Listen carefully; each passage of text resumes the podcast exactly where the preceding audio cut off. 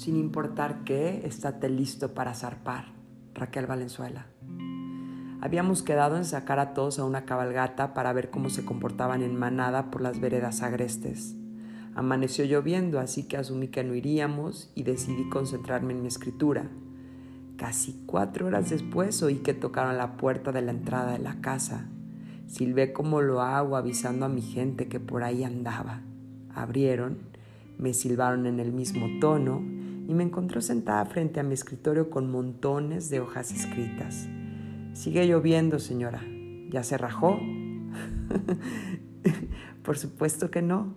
Denme diez minutos y estoy con ustedes.